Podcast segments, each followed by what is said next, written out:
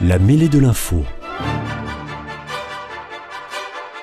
Une émission de débat sur l'actualité nationale animée par Éric Dupri.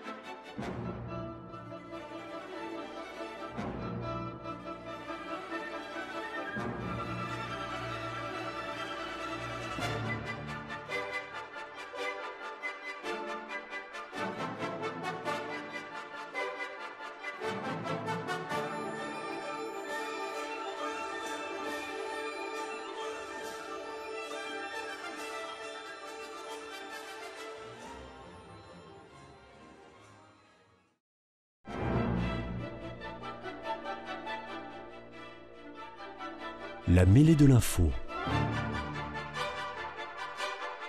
Une émission de débat sur l'actualité nationale animée par Éric Dupri. Bienvenue à tous à l'écoute de Radio Présence et de ce nouveau numéro de la mêlée de l'info. L'actualité nationale est plutôt dense ces jours-ci. Certains diront même qu'elle est pesante. Pour en débattre, je reçois aujourd'hui Marie-Christine Monnoyer, titulaire de la chaire Jean Rodin à l'Institut catholique de Toulouse, professeur des universités. À ses côtés, Patrick Coste, ex-cadre de l'éducation nationale et ex-proviseur de lycée, chroniqueur sur Radio Présence. Et Jean-Baptiste de Scorail, adjoint maire de Toulouse, conseiller communautaire de Toulouse Métropole, conseiller départemental de la Haute-Garonne et membre du parti Les Républicains. Bienvenue également à vous trois. Merci d'avoir accepté mon invitation à débattre ensemble. Actualité nationale très chargée donc en ce moment et même agitée, comme le fut la visite d'Emmanuel Macron samedi au Salon de l'Agriculture. Une visite marquée par des huées, des insultes et même des heurts parfois violents, alors que le président, son Premier ministre et son gouvernement espéraient pouvoir y rencontrer le monde agricole dans une ambiance apaisée. C'est raté de ce point de vue, c'est le moins qu'on puisse dire. La discussion a souvent été tendue entre le chef de l'État et ses interlocuteurs, qui l'ont interrogé, interpellé sur divers sujets comme les conséquences de la guerre en Ukraine, la simplification administrative, l'écologie, vue comme punitive, ou la rémunération des exploitants agricoles. Sur le fond et sur la forme, qu'est-ce que vous avez pensé de cette visite présidentielle et des échanges qu'a eu Emmanuel Macron avec les agriculteurs qu'il a rencontrés la parole est à Marie-Christine Monnoyer. Merci. Il me semble que la crise étant à un point tellement critique qu'il était difficile d'imaginer que les choses se passent en douceur, euh, simplement en allant, euh, comme on dit de temps en temps, frotter le cul des vaches. Le problème est d'une extrême complexité et ce qui est très impressionnant, c'est qu'il est local, national, européen et mondial, et tout ça en même temps. Alors à partir d'un tel moment, il aurait fallu être très très habile pour que les choses soient pacifiques. Sans doute le président de la République n'a pas été habile du tout, ni l'ensemble de ses membres des membres de son gouvernement.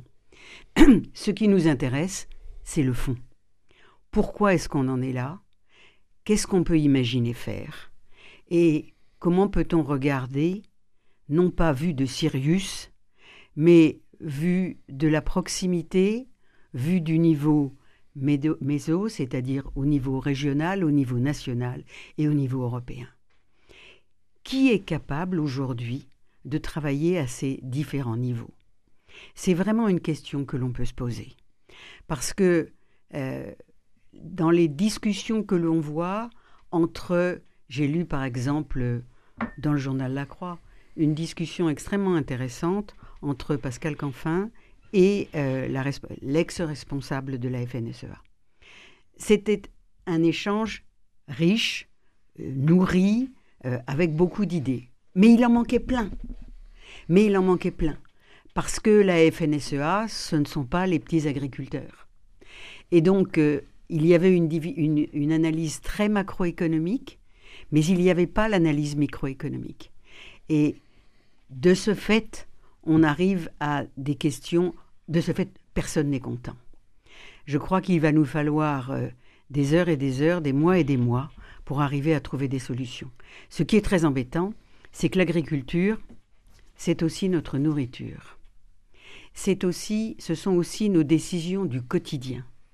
Moi, je suis mère de famille, je fais à manger tous les jours, je sais le prix des choses, je sais comment on construit un repas équilibré, je sais ce que ça coûte, je sais le temps que ça prend. Alors, euh, ce que j'aimerais, c'est que mes petites connaissances à moi, qui suis en même temps économiste, eh bien, elles soient aussi partagées par euh, ceux qui travaillent à Bruxelles et par ceux qui travaillent à Paris. Et je pense que c'est ça qui est difficile. Alors, euh, il faut qu'on arrive à faire en sorte que les syndicats, qui sont des, représentants indispensables de cette discussion, parlent avec euh, des énarques qui de temps en temps viennent à la campagne. C'est ce qui manque à Emmanuel Macron et au gouvernement. Bon, Gabriel Attal s'est déplacé au moment de, la crise. D'accord, mais c'est pas parce qu'on se déplace. C'est pas comme ça qu'on apprend effectivement en quelques, en quelques discussions, même sur une botte de paille, à, ce que vit le, à savoir ce que vit le monde agricole euh, au quotidien. On peut se poser la question de savoir quelle est la représentation des problèmes du monde agricole dans le gouvernement d'aujourd'hui. Qui a des connaissances là-dessus? Qui, qui a pris du temps depuis des mois et des mois euh, Qui Moi, je ne, je ne connais pas suffisamment le pédigré de chacun des ministres, mais ce qui est sûr, c'est qu'il y a plus de Parisiens que de locaux. Il y a plus d'énarques que d'agros. Et ça, c'est extrêmement important. Et, et qui est-ce qui sait comment on constitue un repas et qui est-ce qui sait comment on élève des bovins? De ce point de vue, vous pensez qu'Emmanuel Macron était mal préparé lorsqu'il est venu au Salon de l'agriculture? Quelle que soit la forme qu'il ait pu employer, on va en parler euh, évidemment hein, de, la façon dont il a pu répondre à certains des agriculteurs et agricultrices qui l'ont interpellé. Mais est-ce que vous pensez qu'il était mal préparé, qu'il était préparé de façon très techno, comme évidemment il sait le faire très bien, mais ce, qui, dans le discours Ce qui me paraît important, c'est de croire que parce qu'on a beaucoup de verve, qu'on a une capacité euh, de discuter, qu'on a une éloquence qui est solide, que l'on puisse, dans ces conditions, mener un débat sans l'avoir très profondément préparé à l'avance. Les choses sont trop compliquées pour que l'on fasse confiance à son éloquence.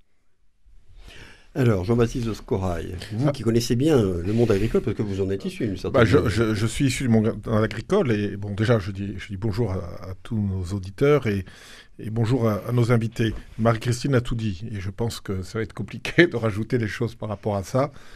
C'est le bon sens, le bon sens paysan. Et, le problème qui manque à M. Macron, et il a tout fait pour que ça se passe comme ça, c'est le bon sens paysan.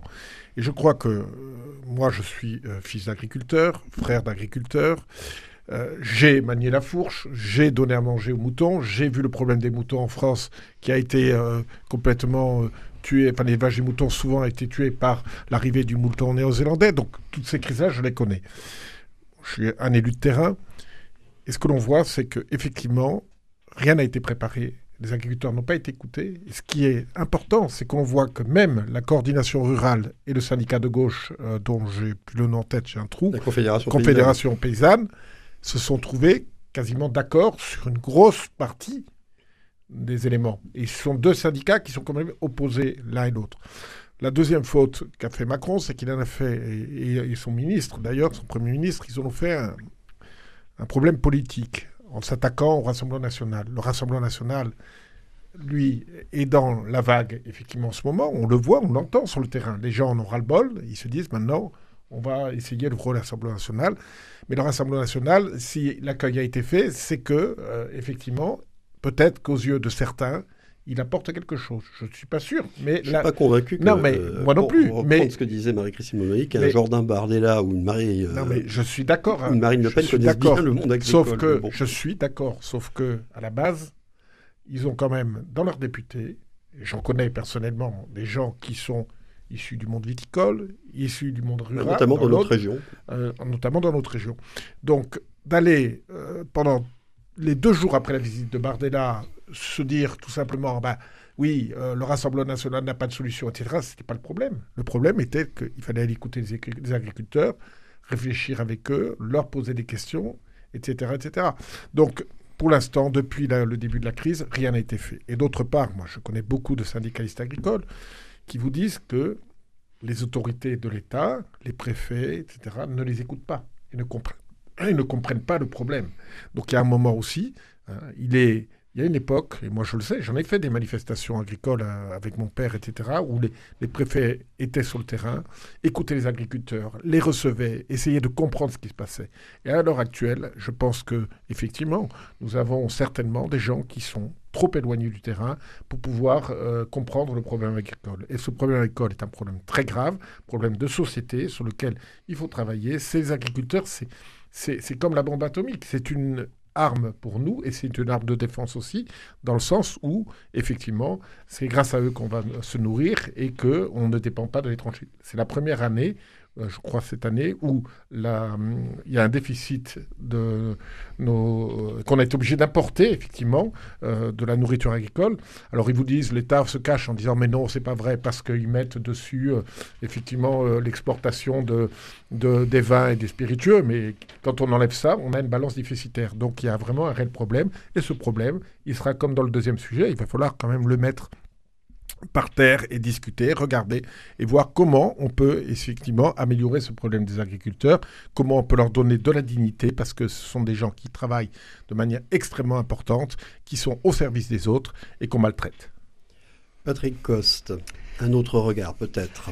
Oui, bonsoir euh, aux, auditeurs et, aux invités. Euh, alors, moi je voudrais un petit peu resserrer la, la focale sur ce qui s'est passé, parce que c'était quand même la, question la, question sur, la euh, question euh, sur le, salon de, l'agriculture. dire et, Emmanuel Macron au moment où euh, cette visite a été longue. Hein, et, ce moment irruptif côté les agriculteurs, moi j'aime bien dire les paysans. Oui. Et puis de l'autre côté, Macron qui a eu aussi un certain nombre de, moments de, mauvaise humeur et, de colère par ses répliques. Donc évidemment une intensité, un moment passionnel qui s'est passé au salon de, l'agriculture. Alors il est vrai, et euh, je rejoins le, propos de, Madame, la, question agricole c'est une, question euh, qui dépasse les frontières. Hein. et il y a des situations évidemment de, financiarisation de, cette production euh, aujourd'hui qui fait qu'on est dans des, logiques économiques et de, distribution qui euh, sont toutes interdépendantes. Et donc c'est une crise, évidemment qui, euh, qui, est de l'ordre de, l'international et, voire du, mondial, bien sûr. Pour illustration, il y a eu dernièrement des tracteurs qui ont manifesté à Berlin, et ce qui occasionnait une sorte de symétrie de la crise au niveau européen entre l'Allemagne et la France. Mais comme je l'ai indiqué, je voudrais un petit peu resserrer la focale par rapport euh, au salon d'agriculture.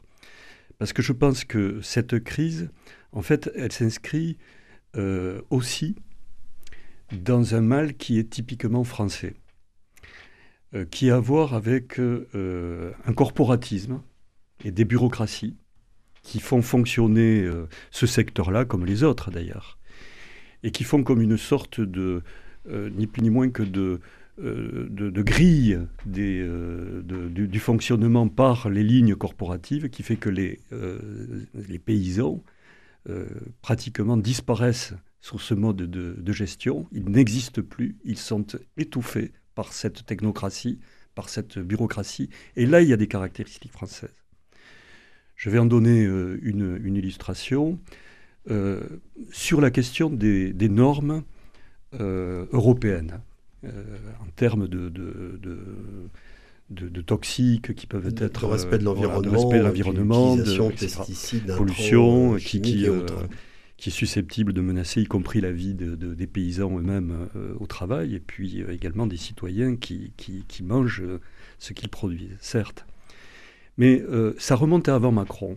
C'est pour ça que ça m'intéresse aussi un peu de déplacer le, le, le curseur sur une histoire française par rapport à cette situation-là.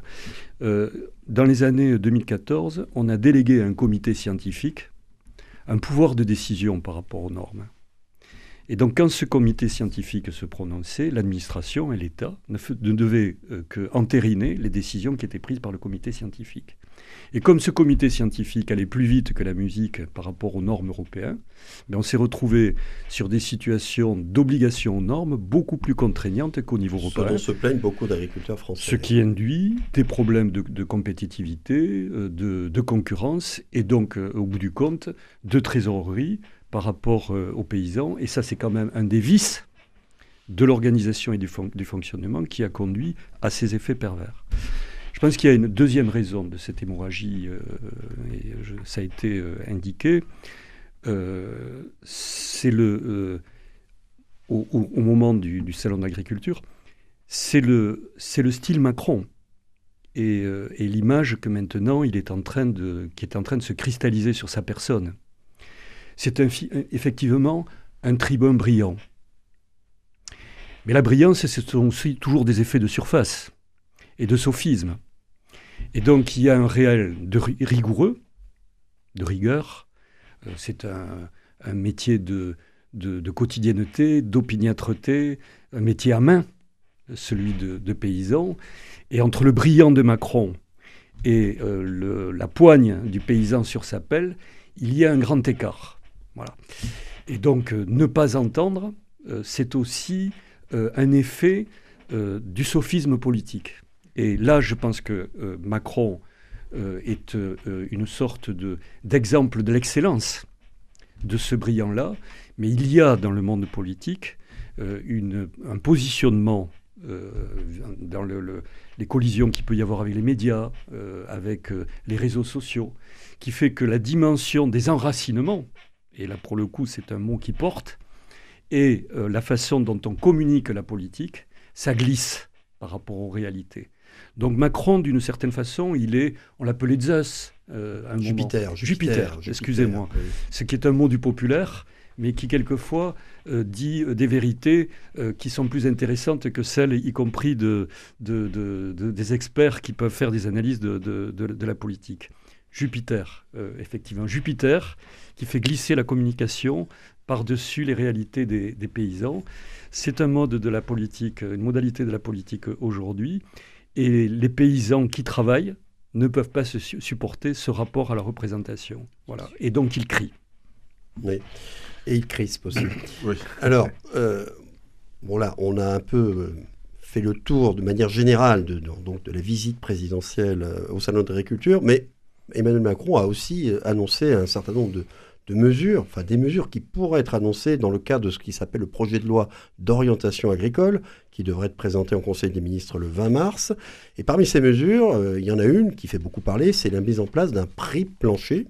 Emmanuel Macron a annoncé qu'il serait filière par filière. Voici, je reprends, hein, je cite euh, ce, qu'il a annoncé, il y aura un prix minimum, un prix plancher, en dessous duquel le transformateur ne peut pas acheter et le distributeur ne peut pas vendre. Autrement dit, ce serait la fin de la vente à perte qui existe aujourd'hui dans le monde agricole. C'est le seul secteur d'ailleurs où, on peut rencontrer ça. Il a parlé aussi de la constitution d'un plan de trésorerie d'urgence dès cette semaine, avec un rendez-vous sur le sujet à l'Élysée qui lui aura lieu dans trois semaines.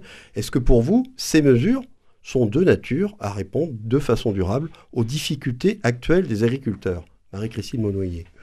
Alors, la trésorerie, c'est toujours c'est le plus facile à faire. Et donc c'est forcément euh, intéressant, possible, etc. Euh, la trésorerie, ça se calcule, c'est pas compliqué. Ce qui est compliqué, c'est le prix plancher. Parce que c'est le prix plancher où? À Toulouse ou à Prague? À Prague ou à Kiev? Et le problème, il est là.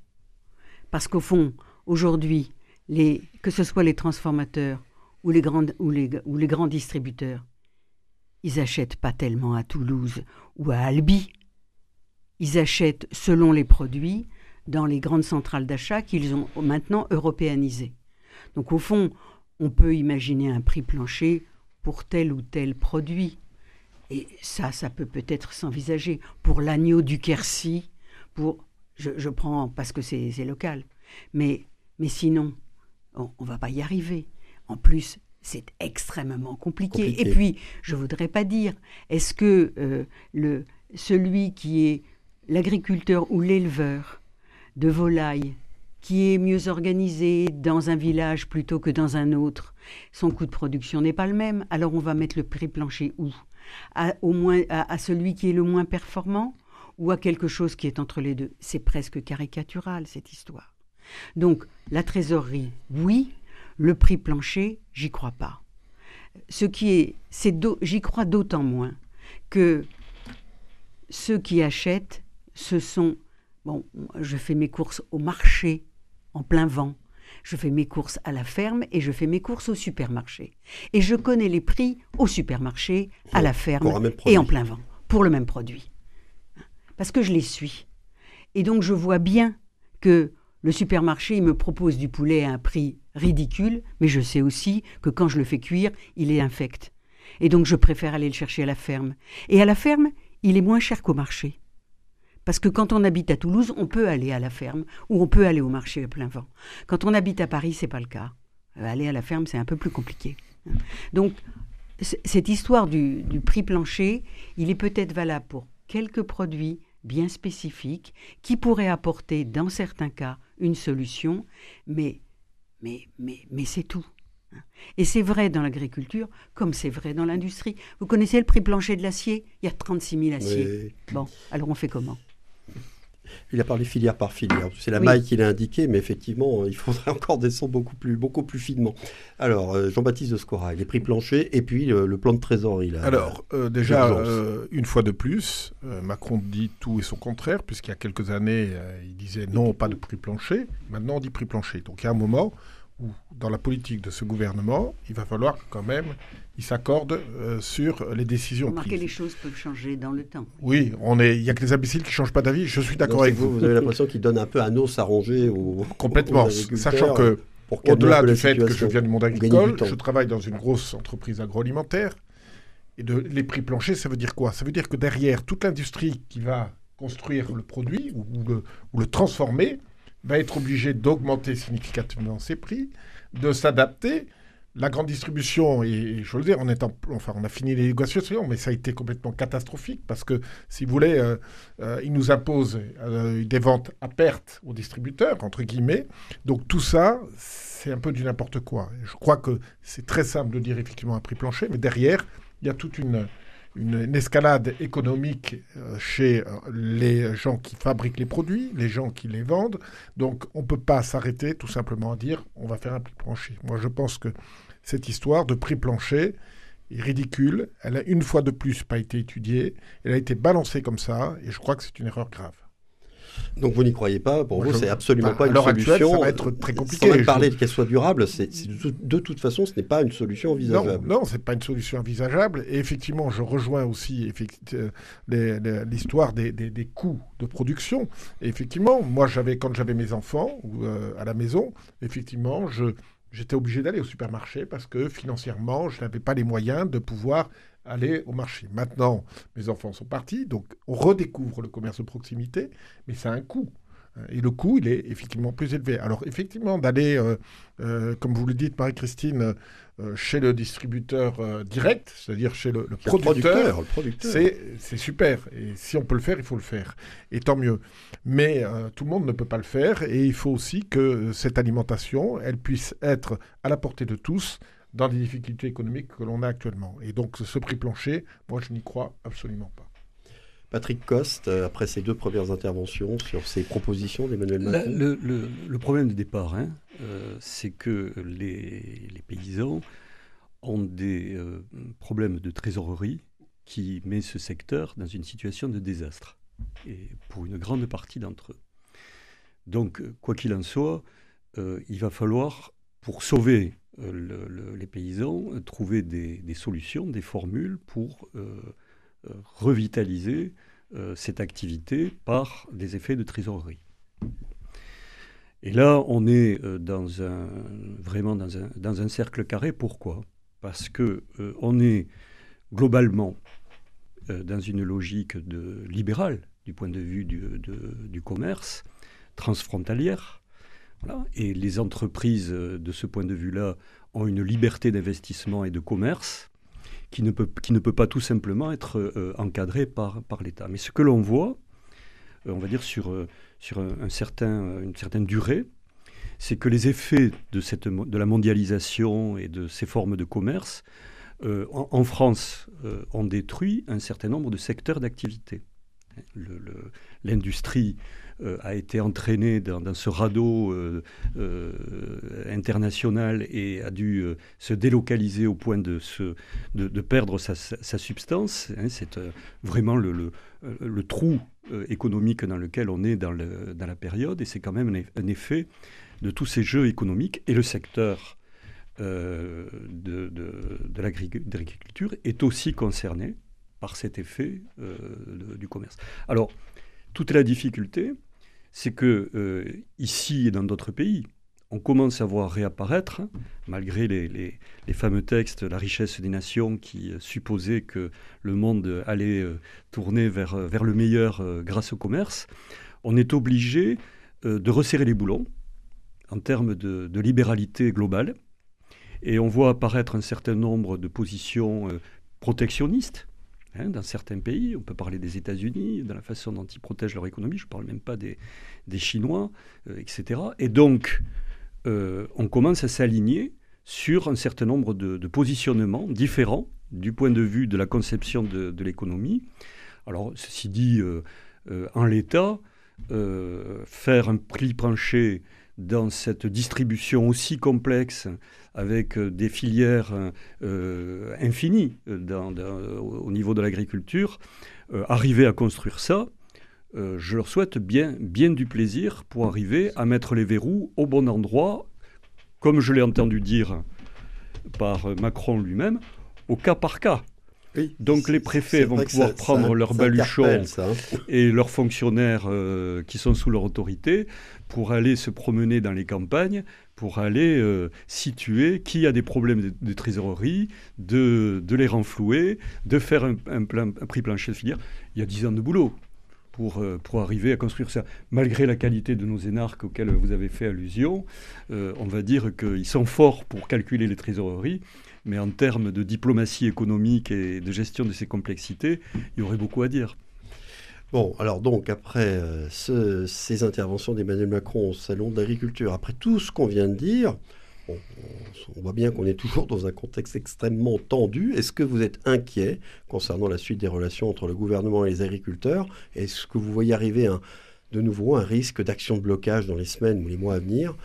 Est-ce qu'on peut être inquiet plus généralement pour l'avenir de l'agriculture en France Jean-Baptiste de Scoral ben, Bien sûr, surtout qu'on ne parle pas des actions de blocage. Et je rappelle que l'autoroute Toulouse-Bordeaux est toujours bloquée. Enfin, Toulouse-Castres Non, Toulouse-Bordeaux. À Bordeaux, pardon. Est toujours bloquée euh, à Castel-Sarrazin et, personne n'en parle. Euh, moi, je le vois parce que, effectivement, économiquement parlant, j'ai besoin d'aller travailler dans cette région-là et que c'est bloqué. et moi, je, je dis oui, les agriculteurs ont raison de le faire, je les soutiens. Mais euh, le problème, c'est que personne n'en parle. Donc on a l'air de dire de laisser faire, de laisser faire pour que la situation se, je dirais, s'arrête doucement. D'elle-même Mais, mais ça ne va pas être le cas. Et je pense que là-dessus, il va falloir quand même que euh, le gouvernement euh, commence à, réagir parce que ce c'est pas normal. Et il y a d'autres endroits où c'est le même cas. Et je crois que là, les, je ne sais plus quel agriculteur, quel syndicaliste le disait, mais je crois qu'il y a un réel problème et que les agriculteurs ne vont pas lâcher. Marie-Christine Monnoyer, comment vous imaginez la suite Moi, je pense que le, problème est extrêmement sérieux. Euh, il est sérieux parce qu'il est compliqué.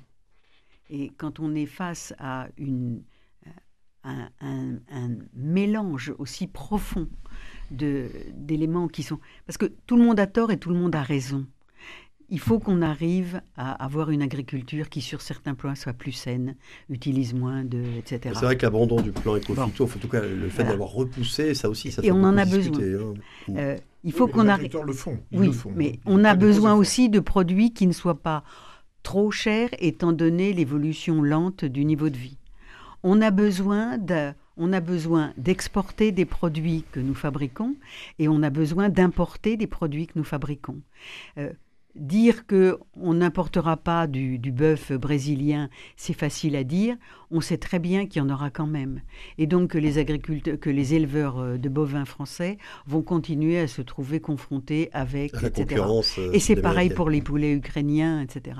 Donc, au fond, le problème est tellement compliqué euh, sur le plan technique, mais il est tellement lourd sur le plan humain de ceux qui travaillent l'agriculture, et il a tellement de conséquences sur la vie de monsieur et madame tout le monde que euh, on ne peut qu'être inquiet.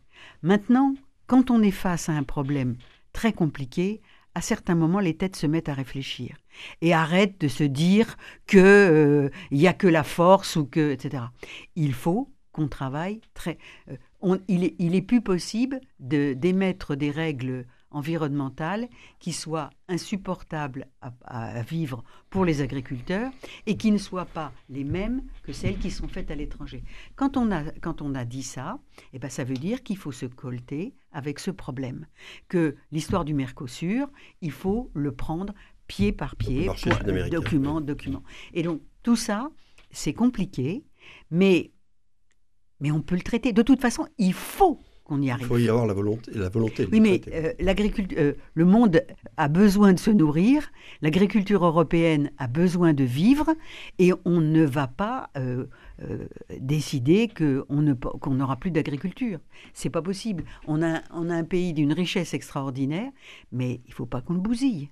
Y a- il y a des gens qui tirent la sonnette d'alarme pour dire on est en train de détruire pour de bon l'agriculture Ben française et qu'il ne restera plus que la Comme on a viticulture. euh, sidérurgie, comme on a détruit ouais. l'industrie, euh, etc. Ça, c'est clair. Moi, je me souviens toujours, il y, a- y a des chiffres que j'ai toujours dans la tête. Euh, le, premier, euh, le premier recensement post-Deuxième Guerre mondiale, c'était 33% d'agriculteurs, 33% dans l'industrie, 33% dans les Ah services. bah oui, oui. Maintenant, c'est 1,5% dans l'agriculture. Bon, bien sûr, à l'époque, on n'avait pas de tracteurs, mais on avait des forces et des idées. Maintenant, on a des tracteurs, mais on n'a plus d'agriculteurs. Il y avait encore 2 millions d'agriculteurs en France à la fin des années 70, ils sont 400 000 aujourd'hui. Patrick Coste, Pour, pour- pour pour rebondir- terminer, est-ce que vous êtes aussi pessimiste que, Pour que vos deux rebondir, camarades euh, il y, a- il y a toute une question aussi de, des jeunes agriculteurs, Bah de la oui. transmission des propriétés. Il va falloir en recruter 200 000 euh, d'ici 2030 compte tenu des départs à la retraite. Donc il y a aussi là un problème de- de- d'attractivité. Mais ce que moi je voudrais euh, souligner, c'est que euh, avec ce monde agricole, on, on sent bien qu'on est dans un état limite, comme on dit euh, en Oui. psychologie. Hein. C'est-à-dire qu'on est au bord de quelque chose qui a à voir avec du- du traumatisme. On est au bord du burn-out de l'agriculteur. Il y, a, il y a une sorte Bah, de... On est même au-delà pour certains. Mais hein, le Oui, pro- mais ce heureusement. que je veux mais- dire, c'est le secteur entier. Ah oui, oui, le secteur, Voilà. oui. Mais ce ce que, je voudrais faire, je voudrais dire, c'est le mettre en résonance, euh, ça a été euh, un peu dit, avec euh, d'autres états limites qu'il y a en ce moment euh, dans la société française. Oui. Il y a eu quand même la crise des Gilets jaunes, et beaucoup de Français, je pense, euh, ressentent la résonance entre la crise des paysans et celle des, Gilets jaunes, même si celle des Gilets jaunes avait des caractéristiques qui lui étaient propres, et celle de- des paysans euh, également. Et euh, il y a un état limite aussi comme ça dans le service public, euh, qui est en train de, de, de- monter dans la justice, dans l'éducation nationale que je, que je connais bien. Ça craque. Bon. Et donc ça signifie quand même qu'il y a des grands équilibres euh, entre les, la, production de richesses et la redistribution, euh, qui sont euh, en situation euh, extrêmement tendue. Et j'aurais envie de dire que le monde agricole est aussi une des branches de cette situation globale où ça, où, ça craque. Alors, on pourrait le développer, hein, comment on est arrivé là, pourquoi, comment. Mais enfin, quoi qu'il en soit, si on fait un arrêt sur image, il y a un effet systémique des situations de, de, de- bord de crise euh, dans plusieurs des secteurs en ce moment. Les fractures françaises. Le salon de l'agriculture se poursuit jusqu'à dimanche et concernant la crise du monde agricole, de nouvelles mesures dev- devraient donc être annoncées d'ici trois semaines. Affaire à suivre, on aura sans doute l'occasion d'en reparler dans cette émission. Nous faisons maintenant notre petite pause habituelle et on se retrouve tous les quatre dans une vingtaine de secondes pour un deuxième débat. Restez bien à l'écoute de Radio Présence. À tout de suite.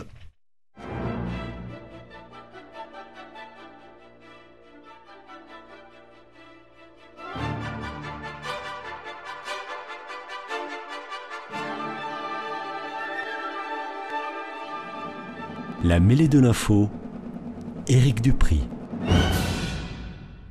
Retour à l'antenne, toujours en compagnie de Marie-Christine Monnoyer, Patrick Coste et Jean-Baptiste de Scorail, à qui je propose de débattre autour d'un sujet que nous offre encore Emmanuel Macron, décidément en grande forme ces derniers temps. Euh, lundi, lors d'une conférence organisée à Paris, en présence des représentants des 27 pays de l'Union européenne, le président de la République a demandé aux alliés de l'Ukraine un sursaut pour parvenir à la défaite de la Russie et il a annoncé de nouvelles mesures, encore de nouvelles mesures, afin de fournir plus d'armes à Kiev.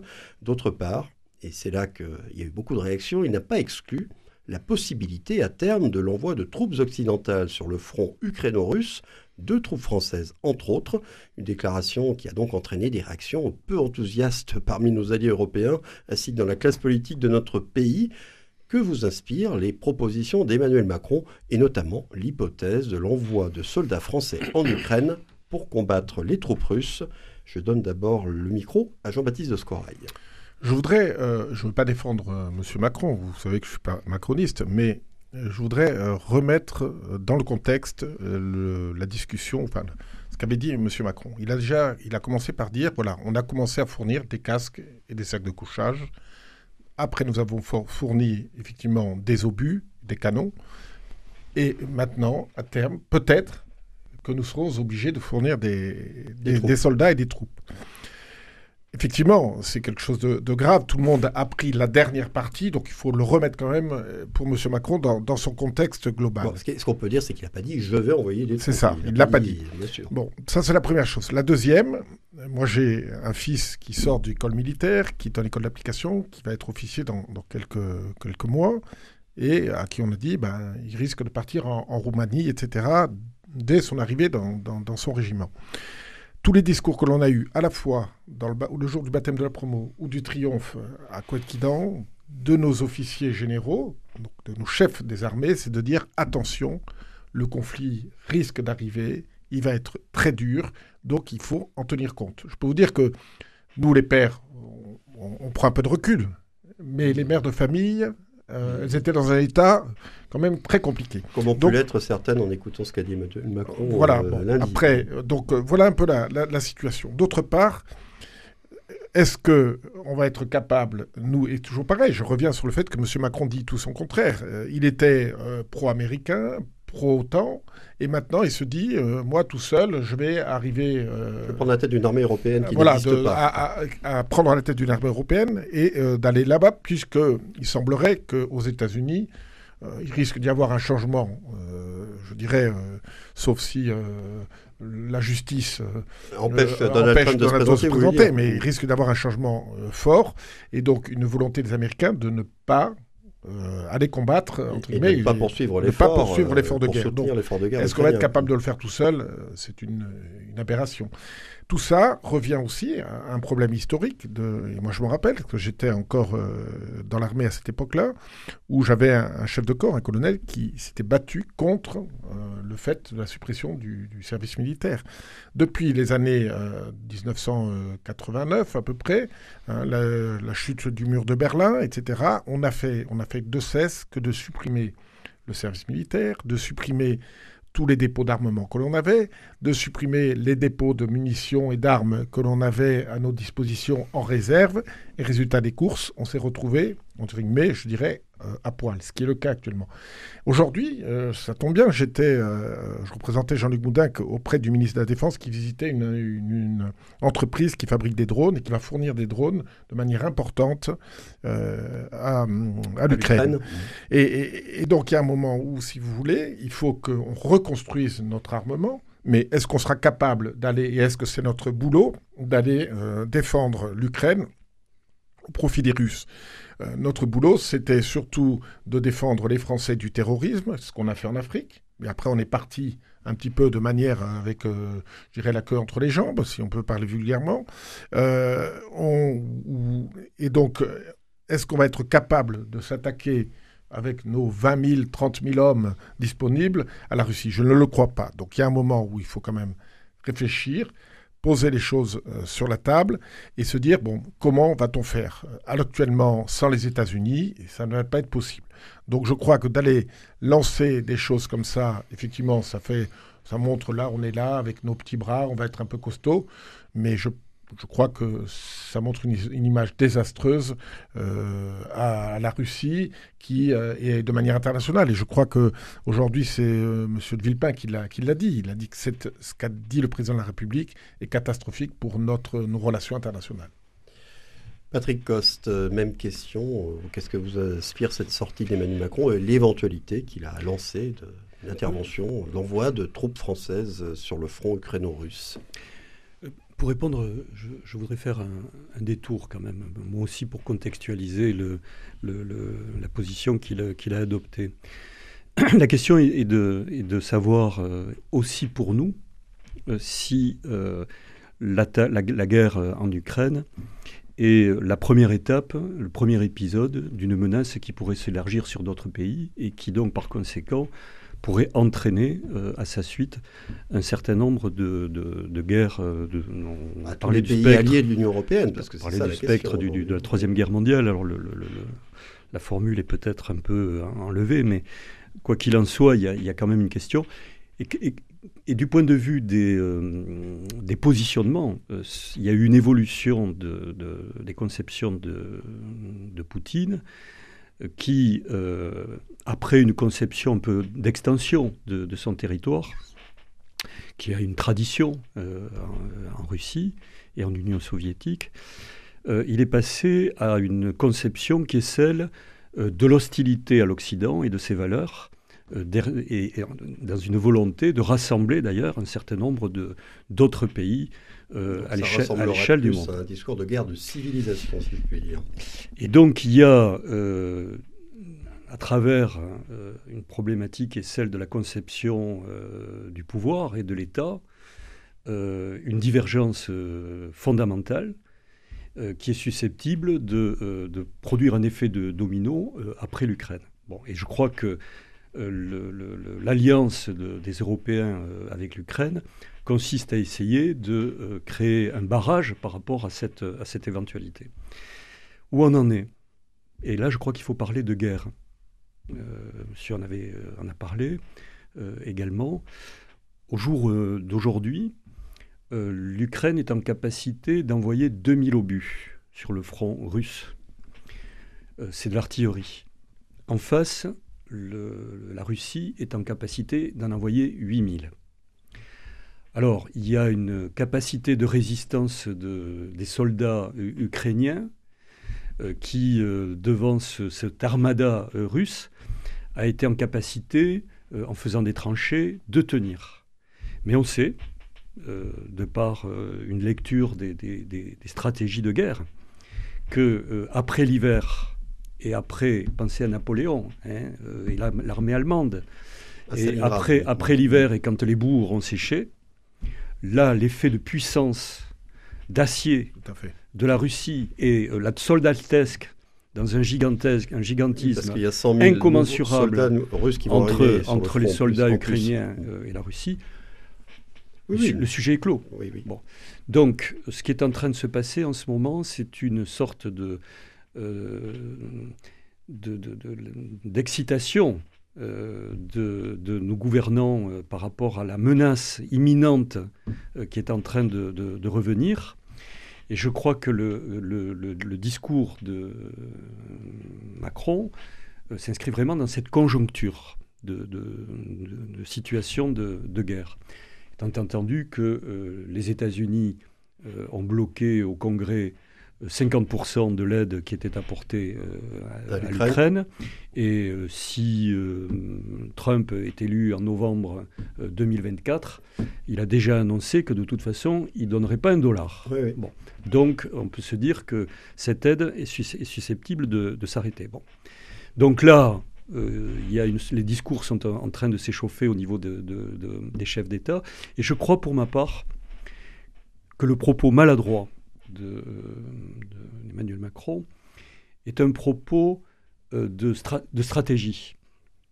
Euh, on entend que euh, Poutine a tenu des, propos sur l'arme nucléaire, il, est sur des, sur des, discussions, des, positions qui sont des positions d'intimidation tactique par rapport aux pays européens, ça fait partie des arguments de guerre et des, et des moyens de la guerre.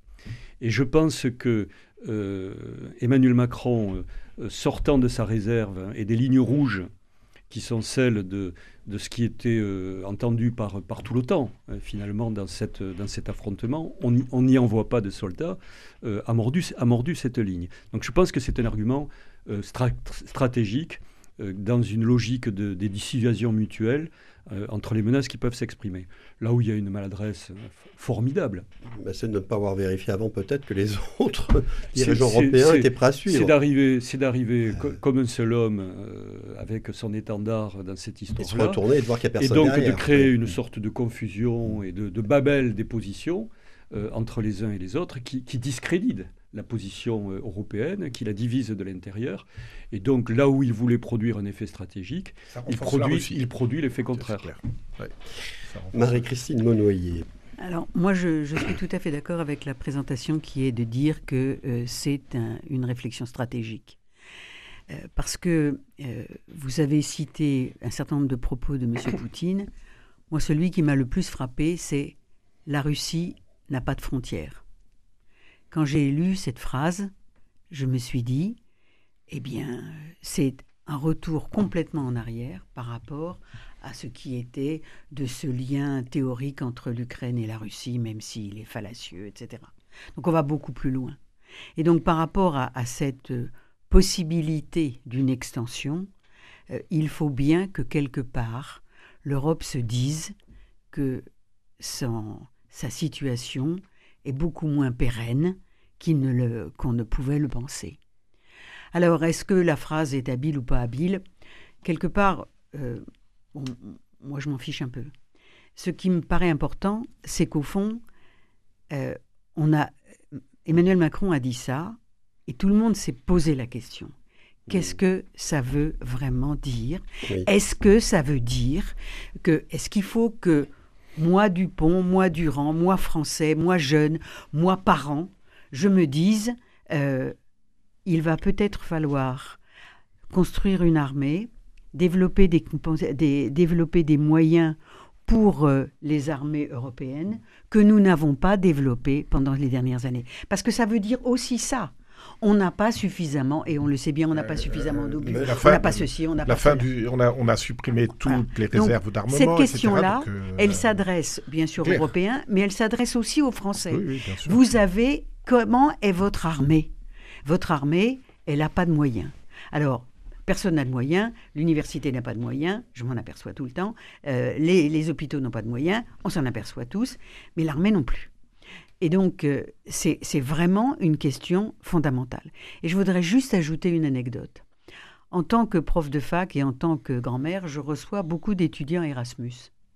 Euh, eh bien, les petites polonaises que j'ai reçues la semaine dernière, depuis un mois, dans leur université de Pologne, elles ont, je dis bien les petites, les filles, elles ont des cours de préparation à l'utilisation des armes. Euh, quand elles m'ont dit ça, je me suis dit, ah ben, il y a certains pays qui ont considéré que Bon, alors on sait bien que la position de la Pologne est particulièrement critique par rapport à. Ah oui, ça par rapport à la Russie. Bah, D'accord, mais enfin, euh, la Pologne, c'est ceci. Et, donc, au fond, dans ce pays-là, dans la Pologne, on a dit que les étudiants et les étudiantes devaient avoir un minimum de formation A. Alors, on n'a pas dit qu'on allait les envoyer. Euh, mais il n'empêche qu'il nous faut reconstruire les éléments d'une armée, d'une production euh, d'outils pour faire la guerre, et puis de se dire que, eh bien, euh, ma génération n'a pas connu la guerre, mais celle de mon père, oui, celle de mon grand-père, oui. J'espère que celle de mes petits-enfants et de mes enfants ne la connaîtront pas, mais j'en suis pas sûr. Ce qu'a dit le, ministre de la Défense tout à l'heure, il a parlé systématiquement d'industrie de guerre. Donc moi, je me suis retrouvé, je ne suis pas connu la guerre 40, mais je me suis retrouvé à cette époque-là, ou avant, dans les années 30, on parlait d'industrie de guerre, etc. Et ça m'a quand même frappé. Là-dessus, je, ce qui est le Russie actuellement. Et, ils sont en économie de guerre. Oui, alors l'avantage des Russes, pour eux, c'est que euh, pendant, ils utilisent à l'heure actuelle de, des anciens matériels qu'ils avaient en réserve, etc.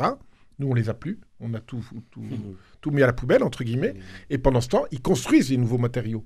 Donc la, problématique, elle est là. Et, je crois que l'erreur qu'on fait de Jacques Chirac jusqu'à Nicolas Sarkozy en passant par François Hollande, c'est d'avoir dit effectivement, ben voilà, maintenant le mur de Berlin est tombé, on n'a plus de problème, les Russes sont complètement out, et le problème, c'est que la Russie, c'est quand même un pays qui, historiquement, a toujours montré qu'elle allait de l'avant, qu'elle était capable de se relever et qu'elle était euh, aussi un pays qui euh, allait, euh, entre guillemets, envahir les autres.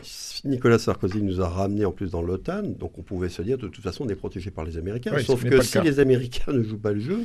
Vous savez, l'intérêt des Américains, c'est le Pacifique. Hein. C'est la Chine, c'est pas l'Europe. Il y a hein. une chose aussi, ce que disait Marie-Christine Monnoyer, former des soldats pour une guerre, là on parle de guerre de haute intensité, hein, c'est pas intervenir sur des, petits foyers de guérilla.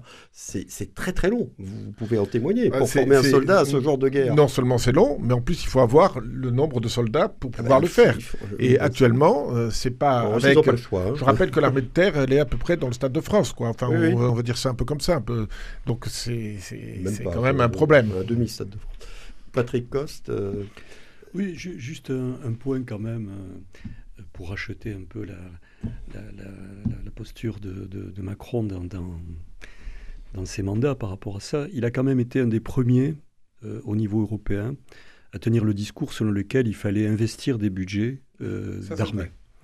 Donc il s'est tourné euh, vers l'Angleterre, mais il s'est aussi tourné de façon très appuyée vers l'Allemagne.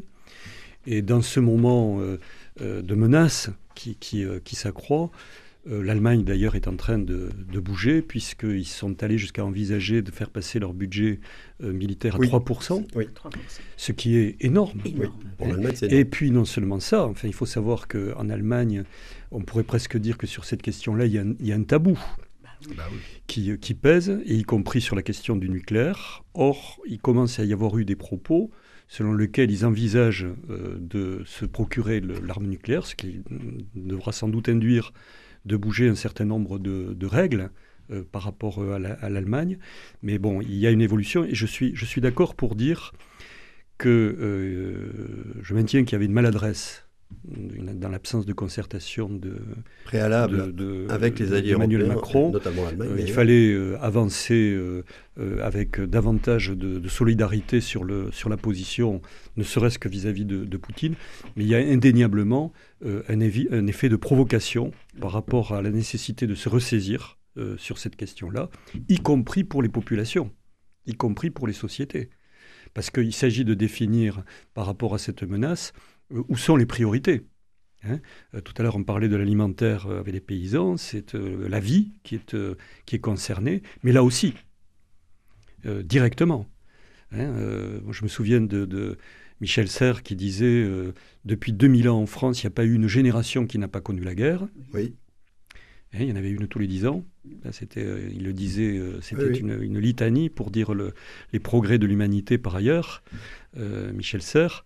Mais là, effectivement, j'ai même entendu le, un propos là, de, de la présidente de l'Europe qui indiquait que elle a exprimé qu'il y avait une éventualité.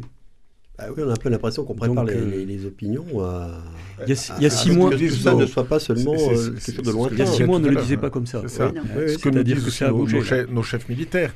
vous avez raison, on peut pas. M. Macron a remis de l'argent, etc. Mais pour essayer de, de remonter au niveau euh, de l'armée française à un niveau qui soit raisonnable. Mais pour l'instant, on y est pas. On essaie de rattraper le retard. Et la problématique, elle est là. Mais enfin, bon, euh, les opinions ne sont pas encore prêtes à, tout ça. Emmanuel Macron qui a renforcé le budget de l'armée euh, mm. aussi, euh, oui, dernier, oui, on en avait parlé dans cette émission d'ailleurs. donc, il, a, il y a une conscience quand même qui, qui, qui, qui existe de son côté. On va clore ce débat pour l'instant, sachant, comme le rappelait Patrick Kos, que les choses semblent assez mal engagées en ce moment pour les troupes ukrainiennes. Donc on n'a certainement pas fini de parler de cette guerre aux portes de l'Union européenne. Il nous reste quelques instants pour vos coups de gueule ou coups de cœur du jour. On va commencer avec Patrick Coste. Alors est-ce que ce sera un coup de cœur ou un coup de gueule? Oui, moi j'ai euh, j'ai pas apprécié euh, qu'au moment de la remise des, des Césars, euh, ah oui. cette soirée où on célébrait les meilleurs, euh, du cinéma français, euh, il y a eu euh, une, tout, tout, un débat, enfin toute une, une, expression dans ce, cette assemblée en soutien de, de, Gaza. Il faut le faire. C'est une parole qu'il faut tenir. Il y a une un mépris historique vis-à-vis du, peuple palestinien euh, qui euh, appelle des solidarités, euh, sans aucun doute. Mais il n'y a pas eu un mot prononcé sur les, otages du 7 octobre, sur, le 7 octobre, qui sont encore. Et donc, si on est sur une conception humaniste, on ne peut pas se permettre cet oubli. Et donc, par conséquent, là, cette, cet acte manqué du monde du cinéma par rapport à cette mémoire euh, je trouve qu'on comporte un, positionnement euh, d'une radicalité partiale dans, un moment comme celui-là. Ça a été effectivement souligné. Marie-Christine Monnoyer, très rapidement, s'il vous plaît. Moi, je me réjouis du fait que les sénateurs aient décidé d'avoir le même texte que l'Assemblée nationale, la Chambre des députés, pour mettre l'avortement à l'IVG. Oui, vous avez raison. La liberté euh, de l'IVG pour les, Françaises dans la Constitution. qu'elle soit désormais constitutionnalisée. Alors, Jean-Baptiste Scora, vous, j'ai l'impression que... Non, je ne suis pas... Je, sais pas si la Constitution euh, est là pour diviser euh, les Français, mais bon, c'était pas là-dessus. Mon coup de gueule, c'était sur la future candidature de Mme von der Leyen euh, et euh, François-Xavier Bellamy qui refuse effectivement qu'elle se présente euh, à la tête de l'Europe parce que effectivement elle a fait un geste politique en allant dans les meetings de M. Macron. Donc on trouve que effectivement nous chez les Républicains, le fait que quelqu'un qui représente théoriquement la, droite populaire en Europe est à la fois aussi se mêle des affaires françaises en se présentant dans un meeting de M. Macron n'a pas sa place comme candidate à la présidence de l'Europe. Alors ça, par contre, pour l'instant, on n'a pas trop parlé dans les médias. Oui, on a entendu, je crois que c'est ce matin qu'il en a parlé. donc, euh, je, trouve que c'est tout à fait euh, pertinent. Effectivement, ça aurait même pu être un, des sujets de cette émission, mais qui est terminé cette 144e mêlée de l'info. Nous allons la conclure. Merci beaucoup à vous trois d'en avoir été les invités, en particulier à Patrick Coste qui est venu quasiment au pied levé après un forfait dû à un état grippal d'un invité que, j'avais sollicité. Merci beaucoup Patrick. Merci aussi à Christophe Aubry qui a remplacé Coraline Camebrac. Décidément, c'est la journée des remplacements. Aujourd'hui, à la réalisation de ce numéro, le podcast est disponible et téléchargeable dès maintenant, comme d'habitude, sur le site de Radio Présence. Merci enfin à vous tous, à vous tous, nos auditeurs, aux fidèles de cette émission comme au nouveau. Rendez-vous jeudi prochain. Je vous souhaite une très bonne fin de semaine.